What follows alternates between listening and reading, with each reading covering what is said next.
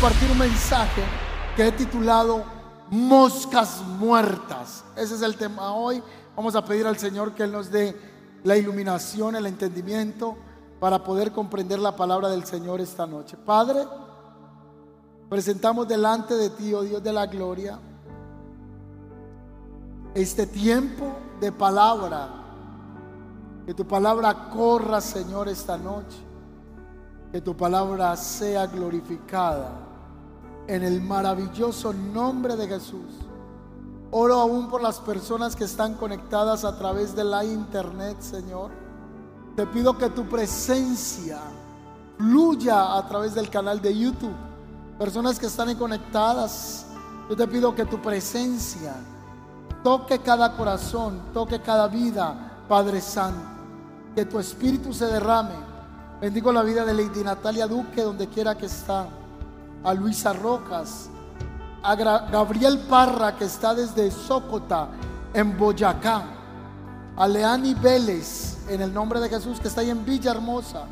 Bendecimos a Erika Restrepo, María Andrea Rúa, a Cristina Roa, a todos los que están conectados desde sus casas, en Colombia, fuera de Colombia, tu presencia traiga una palabra transformadora.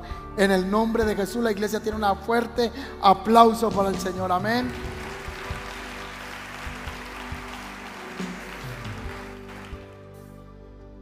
Este es un tema de carácter, el que vamos a tratar esta noche, un tema de carácter.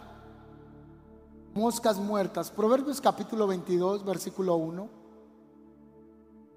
Dice así, más vale el buen nombre que las muchas riquezas y el favor que la plata y el oro. Otra vez.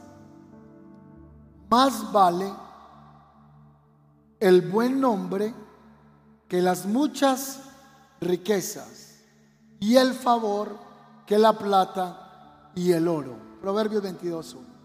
Eclesiastés capítulo 7, verso 1 en la parte A dice, vale más una buena reputación que un perfume costoso. Vale más una buena reputación que un perfume caro, que un perfume costoso.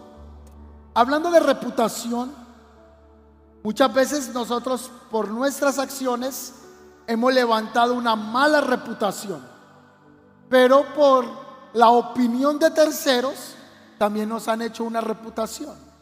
Es decir, muchas veces, sin que a usted lo conozcan, alguien ya dio reputación de usted. Quizá porque le pareció, porque lo creyó, o es la impresión que tiene de usted de lejos. Alguien le hablaron acerca de reputación y dijo que es muy delicado hacer reputación a una persona incorrecta, porque es como coger una gallina y arrancarle las plumas, y luego tratar de pegarle las plumas a la gallina es muy difícil. O que la reputación es como coger un, vaso de vidrio que representa a una persona, lo tiras y lo quiebras, y después de que daña la reputación de la persona, tratar de recoger esos pedazos es muy complicado. La reputación es importante. No sé si usted escuchó la frase que es mejor tener amigos que dinero. Porque usted a veces no tiene dinero, pero si tiene buen amigo, se consigue el dinero. Porque usted tiene una buena reputación de buena paga. Porque usted quedó bien muchas veces. Pero si alguien le dice a usted, no le preste plan a, dinero, plata, a Pedro, a Carlos, a Juan, porque no paga, entonces la reputación es que es un mala paga. ¿Ese conmigo? Entonces, aquí el escritor de Eclesiastes dice que es mejor tener un buen nombre que tener un perfume que huela rico. Y que el buen nombre es más importante que tener mucho dinero, tener riquezas. El buen nombre. Reputación versus perfume vamos a hablar hoy. ¿Se ha, acercado usted a alguien que tiene un perfume desagradable y usted dice, ¡fo! ¿Qué, ¿Qué loción tan desagradable? Teniendo en cuenta que los olores son subjetivos al gusto personal. Hay perfumes que son amaderados, otros perfumes que son dulces, otros que son como agrios, otros son combinados, pero otros que no son perfume, sino que es el olor de una persona sin perfume. Eso también es un perfume, es, un olor. usted dice, fo, como huele Julanito. ¿Alguna vez le pasó algo así? O usted dice, ahí viene esa muchacha como huele de rico. Ahí viene esa muchacha como huele de rico. No sé si usted alguna vez llegó a la empresa y antes de que usted entrara a todo el lugar dijeron, viene Julanita, porque se le siente el olor. Pero ojalá que sea agradable, ¿cierto? Que usted diga, no, yo sentí cuando usted llegó por su aroma, por su olor. ¿Qué fragancia costosa usted alguna vez ha comprado? No sé si alguien ha comprado una loción aquí, una fragancia bien costosa. Bueno, si usted cree que ha comprado una loción costosa, una de 70 mil pesos por allá, de las revistas que venden de 80 mil, yo, yo compro de esas. Pero si usted alguna vez creyó que compró una bien cara, le voy a mostrar esta que fue publicada en el 2018 en la CNN y la presenta esta loción, esta fragancia que tiene unos acabados de 2 kilos de oro con mil diamantes y es una fragancia única diseñada por el comprador Morelli París. Y él dice que esta loción se vendió en 1.8 millones de dólares. O sea, para poder entender un millón de dólares, ¿a cómo está el dólar hoy? Como a 10 mil ya. ¿Cómo está el dólar hoy? Pongamos que esté a 4 mil, vamos a cerrarlo, eso es una locura decirlo. Está muy, pero digamos que fuera 4 mil, poquito. 4 mil, un millón de dólares serían 4 mil millones. Pero esta loción vale 1.8 millones de dólares. Una loción casi de, no sé, casi de los 8 mil, 9 mil millones. ¿Alguna vez usted tuvo una loción de 8 mil millones? Caigo en cuenta que eso vale el terreno arriba de la sede de del oriente de la iglesia. Con eso construiríamos allá. Esta loción que le voy a presentar a continuación cuesta 500 mil euros y se elabora de manera artesanal. Esta loción es un frasco precioso con una auténtica joya, con 300 piezas de onis cortado a mano. Uno no sabe si se echa los diamantes, el onix o la loción, pero bueno, esto es para gente con mucho gusto y con mucho dinero, ¿verdad? Porque puede tener el gusto, pero no tener el dinero en esta ocasión. Bueno, hay una perfumería emirata y estos afirman que han creado el perfume más caro del mundo. Este perfume tiene eh, es bien precioso y dice que es un producto de tres años de investigación y tiene 494 pruebas de perfumes. Se presenta en una botella de cristal de Murano italiano adornada con un halcón dorado, caballos árabes, rosas y un globo terráqueo que contiene 3.5 o 3.571 de diamantes de 38,55 quilates en total, tiene perlas, 2 kilos de oro, de 18, ay Dios mío, me echo el oro, me echo el diamante que me echo aquí. Es una loción impresionante. Imagínese usted en la casa con una locioncita de estas. Dios mío. Hay otra creación única que es muy costosa y es la primera botella de la fragancia de un millón de dólares y contiene unos pocos 100 mililitros de perfume por un millón de dólares. Ahí se las presento. ¿Qué tal? ¿Cuánto es un millón de dólares? Si el dólar está a 4.500, sería 4.500 millones de pesos. Y usted muchacha la locioncita que, ay, ahí me eché 100 millones. ahí me, no, no se me eche tanto, ahí se echó 300 millones de pesos en, en loción. Hay gente tan extravagante que logra tener este tipo de lociones. Pues la Biblia dice que la buena reputación es mejor que una loción de 1.8 millones de dólares. Que el buen nombre o el buen testimonio es mejor que oler a una loción que sea súper costosa. Hay un perfume en Éxodo capítulo 30, el verso 33, y es el perfume del sacerdote Yo no sé si ustedes saben que en el Antiguo Testamento el sumo sacerdote tenía una loción.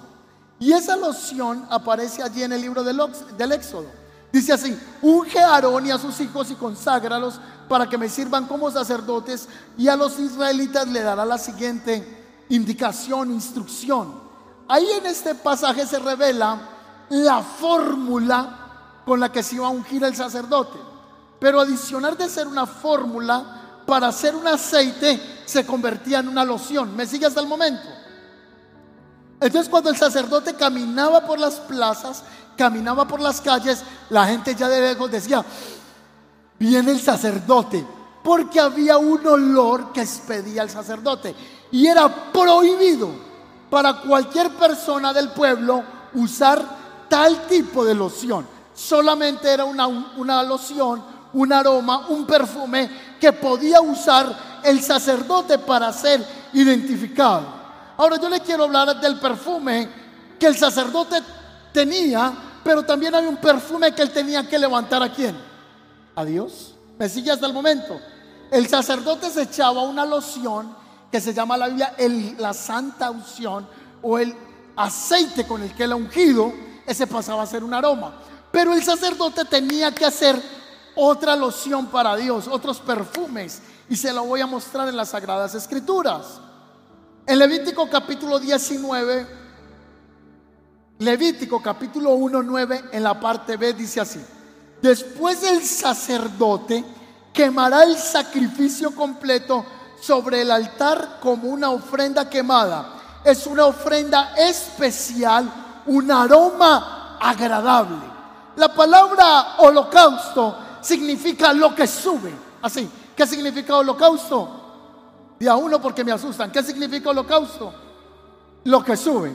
Entonces el sacerdote tenía que quemar un holocausto para que fuera un aroma delante del Señor. ¿Me sigue hasta el momento? Esa era la tarea del sacerdote, levantar constantemente ofrenda quemada al Señor. Hay acciones que encuentro en las Sagradas Escrituras, en el Antiguo Testamento, que se volvieron perfume para Dios. Acciones que nosotros hacemos pasan a ser perfume agradable delante del Señor.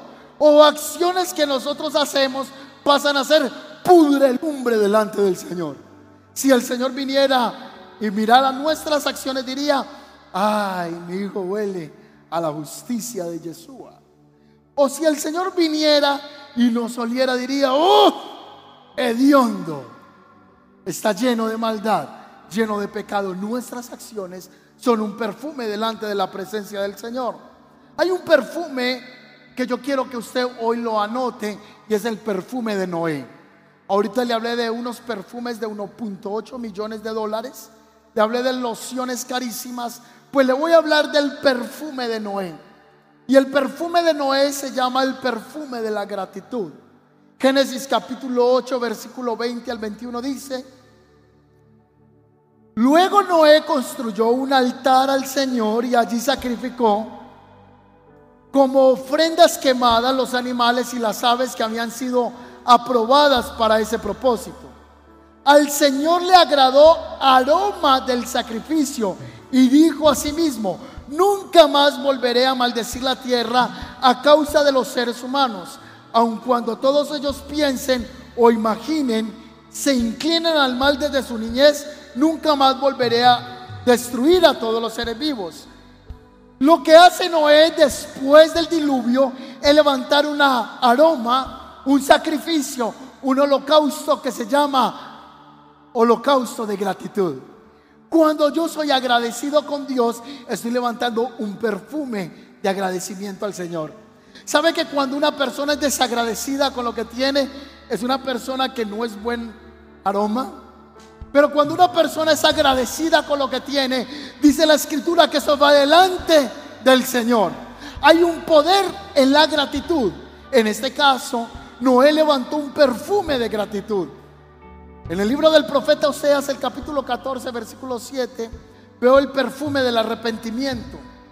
Oseas capítulo 14, versículo 7 dice así, mi pueblo vivirá otra vez bajo mi sombra crecerán como el grano y florecerán como la vid, serán tan fragantes como los vinos del Líbano. Este es el perfume de Oseas, el perfume del arrepentimiento. Hay un olor grato cuando soy agradecido, pero hay un olor grato cuando yo soy arrepentido delante del Señor, según este pasaje. Está el perfume también que se llama el perfume de los tesalonicenses. ¿Cuál es el perfume de los tesalonicenses? Es el del sembrar en el reino de Dios. Y específicamente lo que hacen los tesalonicenses fue dar a la obra de Dios para el sostenimiento de un siervo de Dios en el Antiguo Testamento. Muéstreme dónde dice eso en la Biblia, se lo voy a mostrar. Filipenses 4:16 y lo vamos a leer, está en pantallas. Pablo está escribiéndole a los filipenses acerca de las ofrendas que habían mandado los tesalonicenses. Está registrado en el libro de Filipenses. Mire lo que dice. Incluso cuando estuve en Tesalónica, ustedes me mandaron ayuda más allá, más de una vez. Léalo bien conmigo. Cuando estuve en Tesalónica, ustedes me enviaron ayuda más de una vez. Aquí nos da a entender a nosotros que cuando uno da la obra de Dios, uno no dice, no, yo ya di, forever. Di hace como tres años para la obra de Dios. Di hace como un año, hace como tres años. No, aquí dice, ustedes mandaron ayuda más de una vez. Y no digo esto esperando que me envíen una ofrenda, una ofrenda. Más bien, quiero que ustedes reciban una recompensa por su bondad. ¿Cuántos creen que cada ofrenda que ustedes dan al Señor, Dios recompensa su bondad. Yo estoy leyendo esto acá en la palabra. Por el momento tengo todo lo que necesito y aún más. Estoy bien abastecido con las ofrendas que ustedes me enviaron por medio de Epafrodito. Epafrodito era un servidor del apóstol Pablo. Son un sacrificio de olor fragante, aceptable y agradable a Dios. Quiero que lo mire bien, mírelo bien.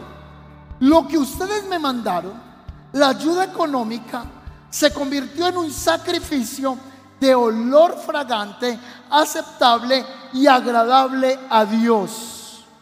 Y este mismo Dios quien me cuida, suplirá todo lo que necesiten de las gloriosas riquezas que nos ha dado por medio de Cristo Jesús. Yo vi una loción, una fragancia que fue la fragancia de la gratitud. Luego vi una fragancia que fue la fragancia del arrepentimiento en el libro del profeta Oseas. Y en Filipenses estoy viendo a San Pablo diciendo que cuando la iglesia de Tesalónica envió ofrendas con un siervo que se llamaba Epafrodito, esas ofrendas se convirtieron en un sacrificio de olor fragante y aceptable, agradable delante del Señor. Nos encanta escuchar que Dios nos va a bendecir. Nos encanta que Dios nos va a dar. ¿Cómo nos ponemos emocionados cuando nos dicen, le traje un regalo? Los ojos nos brillan. Pero, ¿cómo somos nosotros cuando tiene que ser para dar para la obra del Señor? Él dice que esto se convierte en un sacrificio, olor agradable delante del Señor. Hoy quiero decirle a personas que dan constantemente, frecuentemente a la obra del Señor, tus ofrendas son conocidas delante del Señor. Quiero decirle a usted que en la necesidad, en la abundancia, en la escasez, usted ha contribuido a la ofrenda a, la obra de Dios. Esa ofrenda ha sido un sacrificio agradable delante del Señor. Y no hay nada en esta tierra que tú hagas para la obra de Dios que el Señor no lo vea y no lo recompense en esta tierra. Es muy diferente dar de lo que me sobra. Ah, sí, sí, sí, eso me sobra.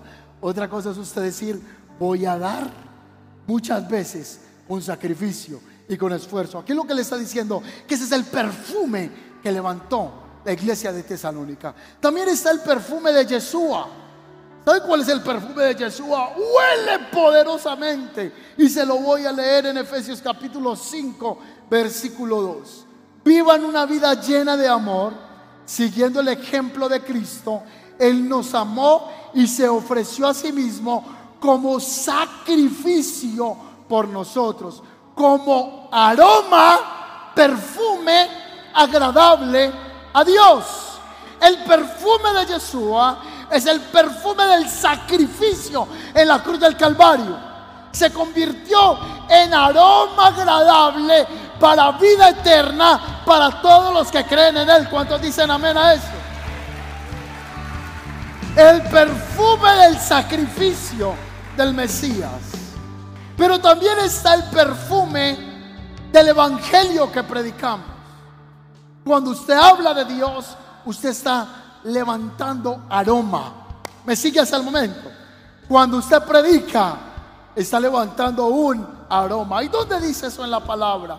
Mire lo que dice la escritura. Así que, gracias a Dios, quien nos ha hecho sus cautivos y siempre nos lleva en triunfo en el desfile victorioso de Cristo, ahora nos usa para difundir el conocimiento de Cristo por todas partes como un aroma, como una fragancia. Cuando usted predica la palabra del Señor, usted está esparciendo el perfume de Cristo. Gracias por su entusiasmo. Están bien entusiasmados esos cinco que aplaudieron, amén. Cuando usted predica, cuando usted habla de la salvación, está esparciendo el conocimiento eterno, lo está revelando a las generaciones presentes, están teniendo acceso al conocimiento del Señor. Y Él dice, cuando tú lo haces, cuando tú enseñas, estás esparciendo un aroma agradable. Mucha gente no le gusta cuando tú le has hablado de Dios, pero otras personas que dicen, ay, tan lindo como ella habla en la empresa. Ay, tan lindo es como predica. Me encanta cuando tú me hablas, me das como una paz. Pero es porque cuando usted está levantando el nombre de Yeshua, usted está levantando un olor agradable. ¿Qué tal cuando usted está diciendo vulgaridades? ¿Qué aroma está levantando? Cuando usted dice groserías, cuando usted está hablando cosas verdes, cuando usted está haciendo de doble sentido con pecado, ¿qué aroma levanta? Pero cuando usted predica el Evangelio, está difundiendo el conocimiento de Cristo por todas partes como un fragante perfume. Así que está el perfume de Yeshua, está el perfume del conocimiento de Cristo. Pero según Pablo los Corintios dice que nuestras vidas son una fragancia de Cristo en esta tierra. Eh, segunda de Corintios 2.14 dice, nuestras vidas son la fragancia de Cristo que sube hasta Dios, pero esa fragancia se percibe de una manera diferente por los que se salvan y los que se pierden. está cogiendo ahí? Cuando usted está enseñando de Dios, está esparciendo el aroma del Mesías. Pero es una bendición para los que se salvan, pero es una piedra de tropiezadero para los que se pierden, dice la escritura. Amén. Por eso hoy es normal que la gente ya diga que un hombre de 50 años diga, soy una bebé de 4 años encerrada en este cuerpo. Y eso hoy se parece que ya es lo normal. Entonces cuando se predica el aroma de Cristo se percibe diferente porque dicen, no queremos ese evangelio. En los Estados Unidos de América, en muchas bibliotecas se está prohibiendo literatura ya que tenga que ver con el cristianismo. En ciertos centros comerciales a personas las han sacado por tener una camisa que diga Jesucristo es el camino. Porque ese aroma del conocimiento de Dios pasa a ser tropezadero para los que no quieren escuchar el mensaje de salvación. Por eso a Yeshua, cuando los fariseos lo enfrentaron, él les dijo, claro, es que ustedes son de vuestro padre el diablo. O sea, Jesús, Yeshua, le dijo a los fariseos, leían todo el día la ley, leían la Torah. A los 12 años ya se la sabían. Se sabían Génesis, Éxodo, Levítico, Número, Deuteronomio. Se sabían los libros de poéticos, se sabían los libros históricos, se sabían toda la ley, se sabían los libros proféticos. Pero el Señor les dijo, ustedes son de vuestro padre el diablo. En otras palabras les dijo, hijos del diablo. Así Jesús les dijo eso, sí. Jesús les dijo, hijos del diablo. Porque el aroma que ustedes están enseñando son cargas que ustedes mismos no quieren mover y se las quieren montar a otros. Ustedes no saben lo que es la misericordia. Ustedes saben sino señalar y juzgar. Pero yo he venido para traer la justicia cumplida. Yo no vine a abrogar la ley, vine a darle el verdadero significado. Nuestras vidas son el olor fragante de Cristo. ¿Cuántos son la fragancia de Cristo en esta tierra? Dale un aplauso al Señor, amén. Ahora, ¿cuál es el enemigo del buen perfume? Y voy aterrizando el mensaje. Enemigos del buen perfume. Aquí viene el mensaje conclusivo a moscas muertas. Eclesiastés capítulo 10 dice así, así como las moscas muertas, muertas apestan todo un frasco de perfume, una pizca de necedad arruina gran sabiduría y honor. Míralo ahí. ¿Cuántos aquí fueron a una casa? O si usted va a mi casa y yo le digo, hermano, usted quiere un vaso de leche no sé si a usted le guste la leche con un banano, le gusta la leche con un bocadillo, o a usted le guste una masa morra con leche, ya les hice dar hambre, amén, ¿cierto? Imagínense una leche fría, así en este momento, y yo se la llevo y le digo, hermano, solo tiene un mosco nomás. ¿Sé qué hace? Usted no sabe que el mosquito, eso no importa, no, no hace eso. Entonces está diciendo la palabra que así como una mosca se tira el componente químico en una loción fina, así mismo cuando usted y yo hacemos una necedad pequeña, se nos tira el buen perfume. Y usted dice, pues que fue una mentira nomás. ¿Sí? Las moscas son inmundas, salivan, salivan todo lo que pisan se considera una plaga donde ellas se paran, dejan larvas, son repulsivas y son portadoras de tifus, cólera, malaria, dengue, entre otros. No sé si usted estuvo almorzando una vez y le tocaba estar corriendo las moscas, limpiando todo el lugar porque había muchas moscas. Pues en Mateo capítulo 9, versículo 34, los fariseos decían que Jesús tenía el príncipe de las moscas o que tenía el rey de las moscas que él tenía el principal de los demonios. En Mateo 9:34 dice así, claro, él echa fuera a los demonios porque él tiene el príncipe de los demonios.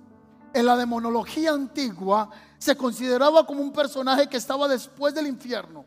Esa figura gobernaba él con un duque infernal que se conoce que comandaba 66 legiones. Esto se conoce desde la antigüedad que durante el periodo puritano inglés, Belcebú era considerado como Satanás y de acuerdo a los estudios de Francis Barrett, tenía el poder de hacer invisibles y astutos a todos los que lo invocaban. Se le conocía como el príncipe o el principal de las moscas. ¿Sabe por qué Satanás es llamado el príncipe de las moscas? Porque él es el que contamina, porque él es el que daña, y el diablo quiere dañar tu buen perfume. Y el diablo quiere dañar tu buena reputación. Y Satanás quiere dañar tu buen testimonio. Entonces hoy sería una pregunta conclusiva. ¿Qué moscas están en nuestras vidas? Porque la palabra dice que una pequeña mosca, así una locura, así mismo es una locura para el que es considerado sabio. Todo aquel que es considerado sabio y permite una pequeña locura en su vida, esa pequeña locura se tira toda la sabiduría. ¿Va conmigo? Frente a las demás personas. Entonces pensemos qué pequeñas locuras hay en nosotros. Un momento de pasión desordenado se puede tirar toda una vida de guardarse para Dios. Si una mujer se ha estado guardando para el Señor, y comienza a besarse con el novio y a tocarse y a tocarse. De paso les digo que besar es más bueno. Ay, hay gente que dice, no, no me besan hace como 30 años. besar es más bueno, pero es más peligroso. Si usted tiene un novio y se pone a hacer intercambio de bacterias. Si usted tiene un novio y comienza a hacer intercambios de caries, ah, ah, créame, créame que usted está haciendo un foco a una necedad. Porque lo que arriba se siente en otro lugar se manifiesta. Usted tiene que guardarse para Dios. Y si su novio está tocando mucho, dígale, hable con Camilo que le enseñan a tocar el piano en la iglesia y vaya a tocar el... Aprenda a tocar la batería que tiene que utilizar los pies, las manos, todo. ¿Cómo tiene que tocar? Vea, toque la batería. Tóquela, tóquela con ganas, papi, tóquela con ganas. No, dígale, ahí va. Usted va a estar ocupado ahí tocando la batería. ¿Qué es lo que le quiero decir? Si usted tiene un novio, tiene una novia y se quiere guardar para Dios, he escuchado de personas y no quiero, Dios me guarde, si ya eso ocurrió en tu vida hay que darle frente y seguir adelante, pero había un, un embarazo que no estaba planeado y se llegó a un embarazo no planeado en ese momento por un momento de una fornicación. ¿Me está siguiendo hasta el momento? O una niña se acostó con un hombre y no sabía que ese era recorrido y tenía una enfermedad de transmisión sexual y hoy está portando un papiloma, que es muy común en Colombia. En Colombia está disparada la tasa de papiloma humano, enfermedades de transmisión sexual. Guarde su cuerpo, porque un momento de locura se le puede tirar todo el perfume que usted ha venido conservando. Si usted ha dicho, voy a ir al altar y voy a casarme, voy a guardarme para Dios, pídale al Señor que pueda seguir guardando el perfume. Si ya le cayó una mosca al perfume, pues pídale perdón al Señor y no siga dejando asentarse en ninguna mosca. Y si usted ve algún mocoso, eh, digo moscoso que viene por ahí, comience a apartarlo de su vida. ¿Qué puede ser una pequeña locura? ¿Un chisme? Un chisme puede ser una mala locura. ¿Cuántos de ustedes nos vimos metidos en un chisme? Y usted dijo, ¿yo por qué dije eso? ¿Cuántos? Yo creo que todos. ¿Cuántos nos metimos en una crítica? Y la crítica es otra mosca, peligrosa. Nos encanta estar opinando. Opinamos y criticamos a todo mundo. Si se peina, si no se peina, si tiene el pelo verde, si se lo pone amarillo, si lo tiene café. O sea, todos los colores que usted ve, todo le estorba. ¿Usted recuerda que, ¿cómo se llamaba la hermana de Moisés? Y María vio que Moisés se casó con una mujer morena. Y dijo, vean, pues este es lo que le dio. Se casó con una cusita, no con una cosita, sino con una cusita, que significa una mujer de morena. ¿Y sabe qué le pasó por eso? Le cayó un juicio de Dios. ¿Qué le cayó a ella? Lepra. Y el Señor la sacó del, del tabernáculo. ¿Y qué dijo ella? No, porque yo no dije nada malo. Lo que dije fue que ella con lo que se metió, la mujer que se metió con una cusita. Y el Señor la castigó una pequeña qué? Mosca. Un mal comentario pasa a ser una mosca. A veces hablamos a la carrera, todo nos pasa. Opinamos a la carrera. Nos ponen a opinar también y damos nuestras apreciaciones en el momento que no debe ser. El mal testimonio es una mosca. El creyente que está en la iglesia, no que es que yo me senté en el bar y solo me tomé una pola, pastor. ¿Qué hace usted ahí sentado? Usted no, que es que yo pasaba ahí por, por esa discoteca y me senté solamente a todo. ¿Qué hace usted en ese lugar? Entonces está la discoteca, pasa alguien y lo ve ahí tomando y dice, vea, y el miércoles está en la iglesia y el domingo. A eso se llama mal testimonio. Entonces una mosca. ¿Qué pasaría si usted pasa por un lugar y me ve a mí en un bar tomando una cerveza? Y usted, ay, qué bendición, ahí está el pastor. Y usted se hace que pastor, ¿qué más? No, si es un chismoso, mira lo que hace. Con las manos en la masa, ta, foto, Instagram. Hipócritas, sepulcros lavados. Por eso yo no voy a las iglesias. Todos son iguales. ¿Yo no? Entonces el cristiano también está llamado a cuidar su testimonio. Es que no es pecado una pequeña cerveza pero una pequeña cerveza a la vista de otra persona, usted va a ser una piedra de tropiezo para otra persona. Un mal vestido va a ser una piedra de tropiezo para una persona. El que tiene la mente dañada la tiene dañada.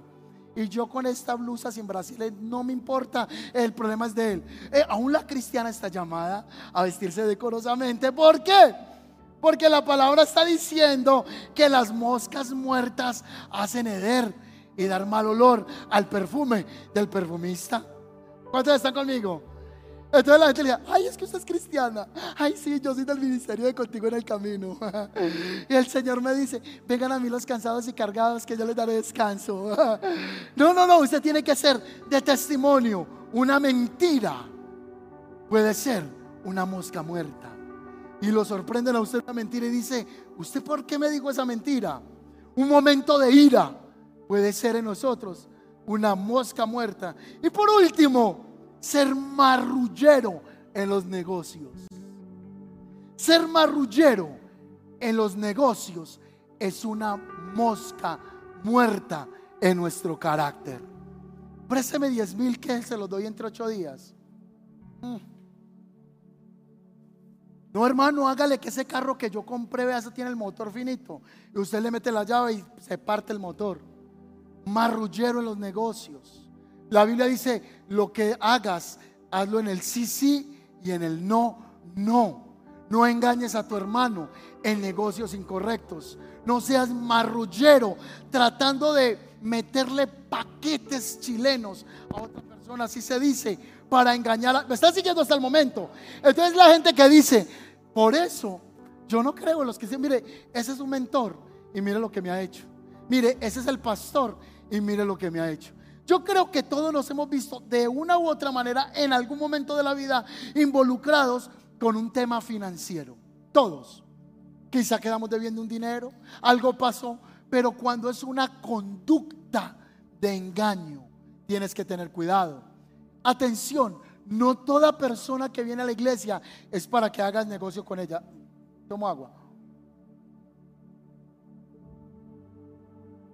No toda persona que está en la iglesia y te propone un negocio, yo no sé por qué estoy diciendo esto, es para hacerlo. Porque entonces a veces decimos, ay no, es que está el mentor, está el líder. Y entonces le dice, no, sí, venga, páseme los 100 millones ya, que se los multiplico. Entonces se los entrega, luego su fe se daña, se quebranta, se rompe una amistad. Usted tiene que pedirle sabiduría al Señor con quien hace alianzas, con quien hace negocios. Un joven vino a esta iglesia, trajo una muchacha, la tarima estaba acá. Entiendo que la muchacha estaba por esta zona con alguien.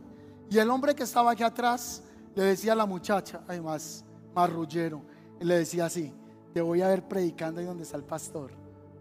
Era una, potencia, una líder. Y la muchacha, sí, sí. Oiga, usted con el talento que tiene, tremenda líder. Y le dijo, yo soy muy amigo del pastor y tengo negocios con él. Tengo muchos negocios con él. Ah, wow. Entonces él se me acercó al final del servicio, amado. Y yo, amado, Dios me lo bendiga, amado. Entonces Dios, como somos de amigos, hasta me dice amado. y se fue. Luego entramos a algo que se llamó pandemia. Luego una muchacha me estaba buscando afligida y me contó la historia. Y me dijo, le solté 100 millones de pesos y no lo volví a ver. Yo de pronto fue el rapto y nos quedamos nosotros. No sé qué pasó ahí. No lo volví a ver. Pero él me dijo que tenía inversiones con usted. Y como me dijo eso, yo confié y le entregué el dinero. Entonces usted no puede ser marrullero en los negocios. Usted tiene que ser transparente y ese es el llamado, porque si no esto se nos convierte en una mosca muerta. Y termino con una promesa. Éxodo 8:22, la conclusión del mensaje. Pero esta vez haré una excepción con la región de Gosén, donde vive mi pueblo. Eso es otra prédica después. Esta vez haré una excepción con la región de Gosén, donde vive mi pueblo. Allí no habrán moscas.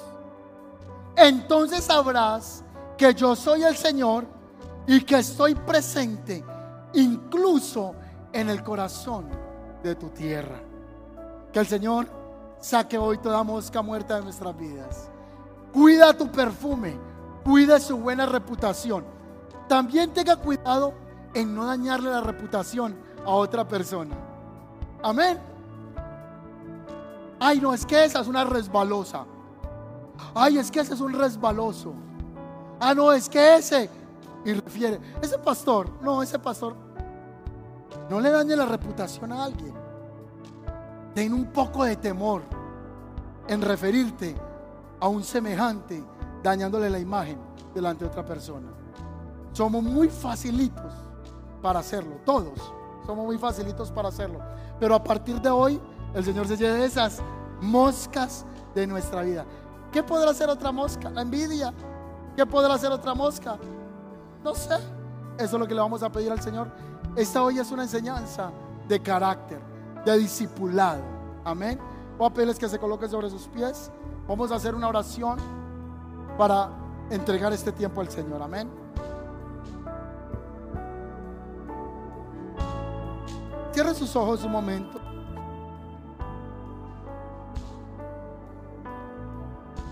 Señor, te damos gracias. Gracias por tu palabra esta noche. Te doy gracias, Señor, porque tú has hablado. Ayúdanos, Señor, a sacar las moscas que contaminan la buena reputación, que contaminan el buen perfume. Y es mejor la buena reputación que las piedras preciosas. Señor, yo te pido que me ayudes a sacar la mosca de la crítica, la mosca de la envidia, que me ayudes a sacar la mosca de las pasiones desordenadas, que me ayudes a sacar la mosca del engaño, que me ayudes a sacar la mosca contraria, Señor, que viene siempre a contaminar mi perfume.